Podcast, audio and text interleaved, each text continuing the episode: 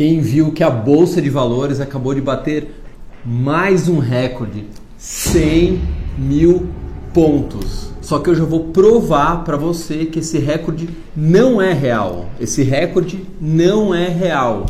Melhor do que isso, você vai ficar feliz de saber que esse recorde não é real. Parece esquisito, né? Segura aí que vocês vão ver.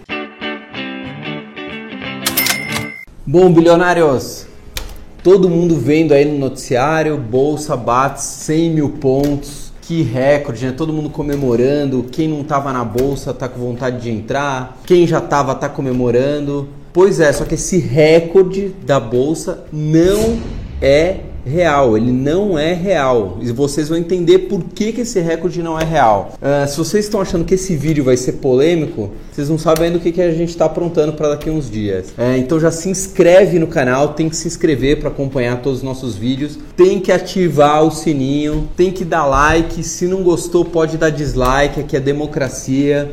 A gente está no Instagram, a gente está no Facebook, a gente está em todas as redes sociais. Tem o nosso site 1 bilhão bilhão.com.br. As redes sociais é 1, 1 bilhão educação financeira e o site é 1 bilhão.com.br.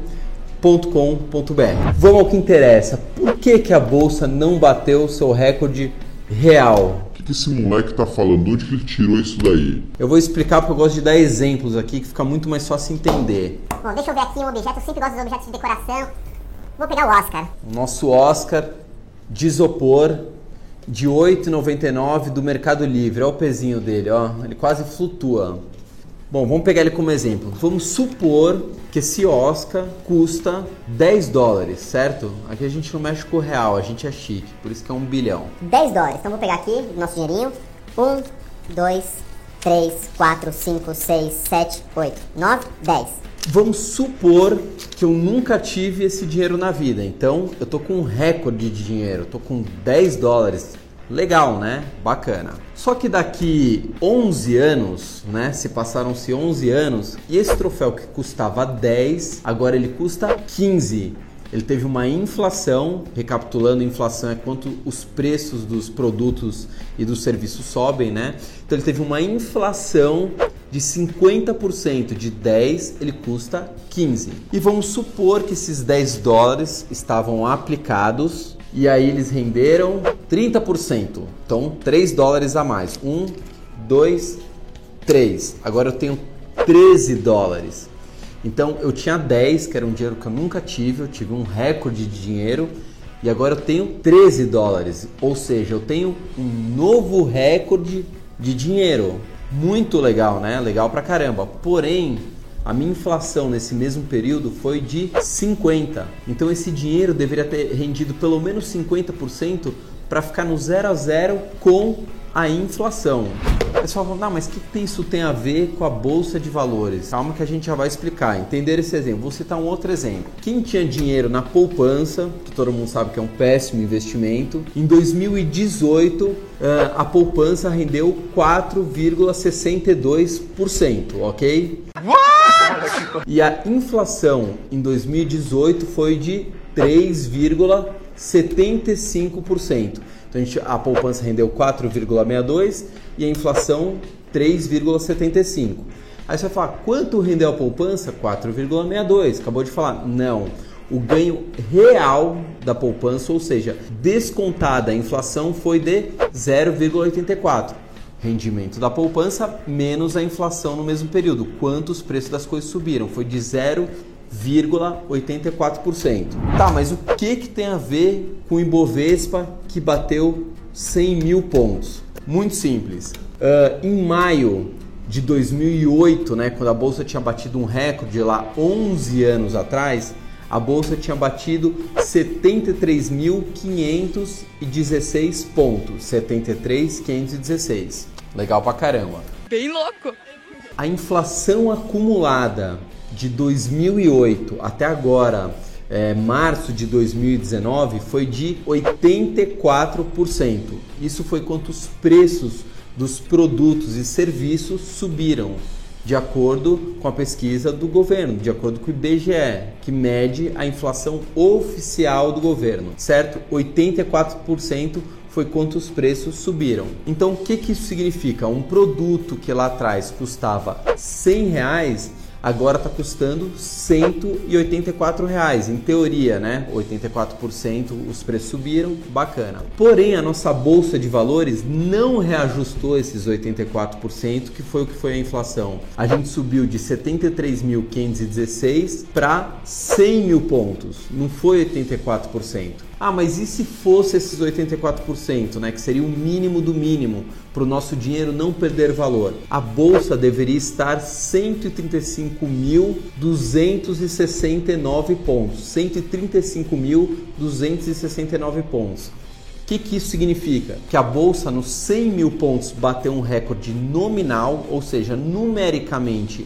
é um recorde, porém real, né, ganho real, ainda a gente está longe de bater um recorde real, porque a gente precisa bater a inflação. E a gente até agora não bateu a inflação. Então a gente precisa subir mais 35% para conseguir atingir esse recorde real, recorde verdadeiro, né? Não somente numérico. Pô, então quer dizer que bater esse recorde de 100 mil pontos é ruim? Não, muito pelo contrário. É ótimo a gente estar tá subindo, mas isso quer dizer o quê? A bolsa ainda tem muito fôlego para subir. Pode subir muito, muito, muito mais. Então quer dizer que a bolsa vai subir como a gente sabe, bolsa de valores, renda variável, ou seja, ela varia, porque a gente investe sempre achando que vai subir. E aí quando cai, todo mundo se desespera, vende, sai fora, né? Então, sai fora é pleonasmo, né? Ai, que burro, dá zero para ele. Então, renda variável varia para cima e varia para baixo. Então não quer dizer que a bolsa vai subir. Quer dizer que existe uma expectativa muito grande de que investimentos em ações terão uma grande valorização, mas isso não é uma garantia, certeza absoluta. Pô, legal, Fabrício, bacana você falar isso. Então quer dizer que está na hora de eu investir na bolsa de valores. Na verdade, investir em ações está na hora sempre, né? Sempre está na hora de investir. Não é agora, a gente não tem que ficar andando igual uma barata tonta. Agora Imóveis está bombando, corro para imóveis. Agora fundo imobiliário está na moda, corro. Agora tesouro direto tá todo mundo falando, agora é bolsa. A gente precisa ter planejamento. Bolsa a gente tem que estar sempre, né? Aí você vai falar, ah, mas com qual percentual? Quanto eu invisto na bolsa? Depende. Quanto você tem de dinheiro? Qual é o seu tipo de vida? Você tem um emprego estável? Você tem uma empresa? Você já tem patrimônio? Qual a sua idade? Você tem filhos? Você é casado? Depende de mil variáveis. Eu, por exemplo, deixo 50% na bolsa de valores. Fala, nossa, Fabrício, você é maluco? Não. Eu tenho tempo para as oscilações da bolsa, porque eu sei que no médio e longo prazo a bolsa é sempre muito melhor que todos os investimentos.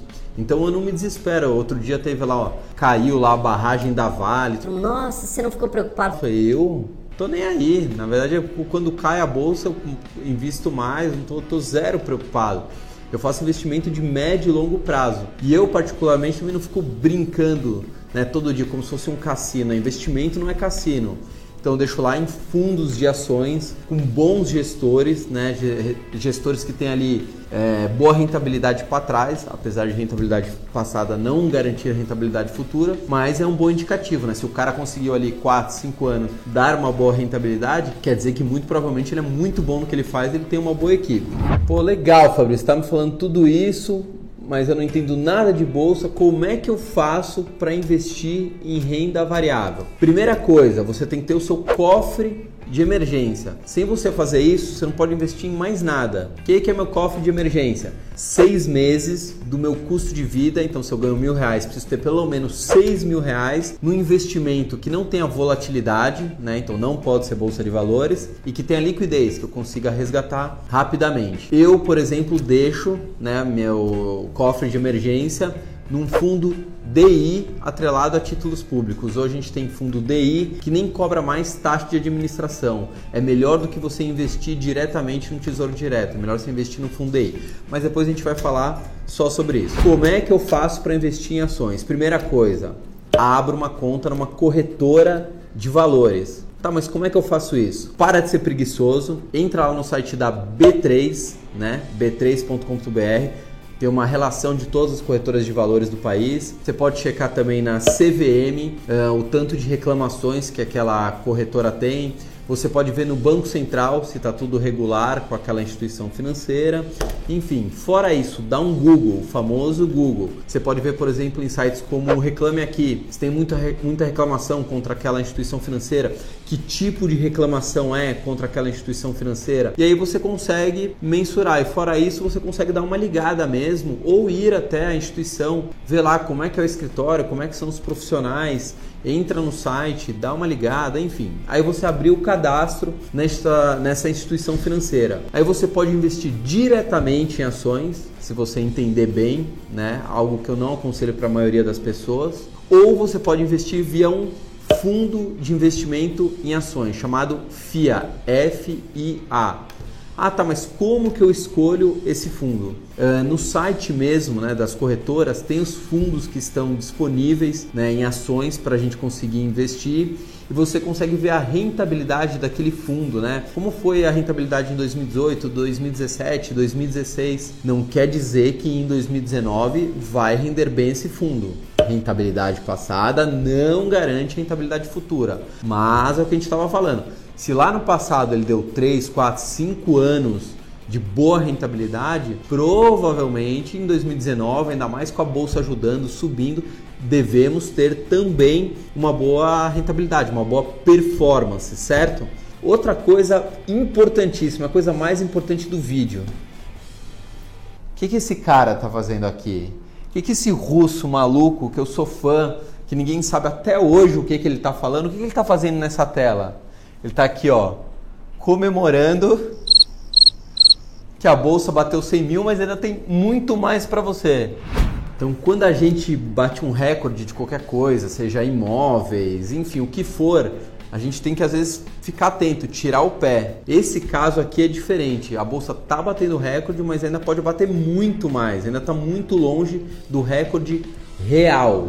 Bom, bilionários, se vocês gostaram desse vídeo, se vocês entenderam né, o que, que é o recorde da bolsa, um recorde nominal, não recorde real. Recorde real aí vai ser quando a gente passar dos 135 mil pontos, né? Se vocês entenderam, dá um like, comenta também, ó, oh, entendi, a explicação foi boa, não foi, fiquei com uma dúvida em tal coisa. Uh, segue a gente nas redes sociais, Instagram, Facebook.